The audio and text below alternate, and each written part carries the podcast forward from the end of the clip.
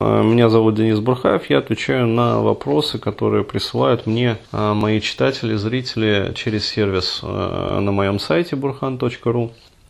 И вот следующий вопрос, который тоже молодой человек прислал. И он касается вот э, жалости к себе э, и свинцовой психики, так называемой. Ну, то есть это на самом деле просто вот метафорический такой термин, который э, я использую для объяснения как раз вот э, психики, которая очень ригидна, то есть которая очень тяжело как бы работать и которая с трудом поддается обработке. Молодой человек вот посмотрел, видимо, видеокасты э, мои по этой тематике и написал. У меня случай из этого разряда. Я в свое время очень сильно обесценил себе, очень переживал из-за справедливости справедливости в семье. Все в себе задавил, мне полегчало, все забылось, но в какой-то момент я начал бороться с жалостью. Помню прям такой лозунг «жалость к себе».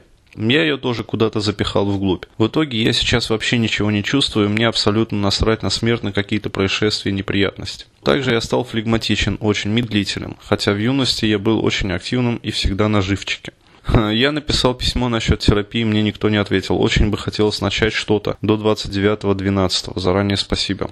Ребят, смотрите, ситуация такая, во-первых, по поводу регламента. То есть, если вы пишете вот письмо, вот случается, что на письмо кто-то не отвечает, никто, вернее, не отвечает, вполне возможно, что ваше письмо попало там в спам. Ну, то есть не прошло спам-фильтры, например. Либо бывают еще такие проблемы, когда между различными почтовыми службами существуют как бы их внешние фаерволы почтовые, и они бывают, не пропускают некоторые письма. Такое тоже бывает. Поэтому вот смотрите, на сайте есть телефон. Напомню, это 8 495 211 27 34. Это прямой вот телефон КТЦ Бурхан. Поэтому, если вдруг вот что-то там кто-то не ответил, смело звоните по этому номеру и сообщайте в своем вопросе. Далее, теперь э, непосредственно по проблематике. Здесь такая ситуация, что необходимо отрабатывать как бы эту жалость и повышать свою самооценку, то есть работать с самооценкой.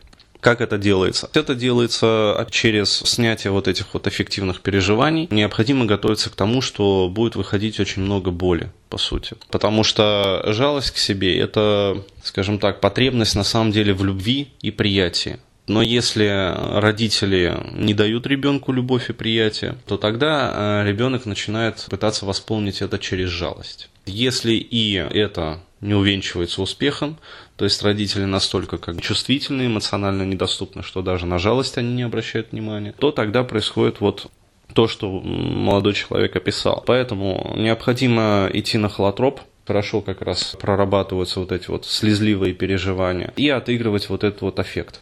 Вначале должна идти работа с жалостью, снятие эффекта жалости, и человек должен пройти через вот этот вот личный край – через какие-то внутренние барьеры, которые заложились э, у него в семье, на получение вот, этого, вот этой вот любви. Тогда, когда человек получает уже доступ к этому ресурсу, вот тогда можно работать уже э, над самооценкой тогда человек начинает уже себя э, уметь как бы любить, принимать вот таким, какой он есть, не пытаться как-то себя гнобить, и тогда уже идет относительно такая вот длительная, на самом деле, работа над повышением своей самооценки. И когда уже повышается и самооценка, то вот тогда психика расцветает. Она становится спокойной, конгруент, в поведении появляется легкость, проходит вот эта вот медлительность, заторможенность, потому что сейчас это следствие просто общих тормозных процессов психики. Вы дали себе как бы команду, отмашку о том, что э, весь шквал эмоций, который идет из лимбики, необходимо давить.